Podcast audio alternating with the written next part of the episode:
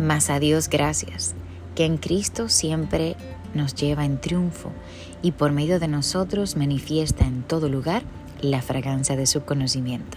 Segunda de Corintios 2:14. En este día necesitas levantarte y proseguir.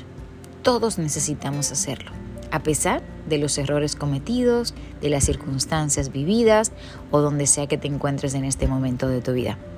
La tragedia del ser humano no es resbalar y caerse, sino quedarse solo en el suelo pensando pobre de mí o pensando en la derrota, que ese es el fin de la carrera, cuando realmente no lo es. ¿Sabes qué? En la pasarela de los victoriosos no desfilan las personas que jamás fracasaron. Todo lo contrario, su triunfo es el fruto de continuar a pesar de los fracasos ocasionales que han tenido que vivir. Diciembre ya llegó y amaneció hoy otro nuevo día.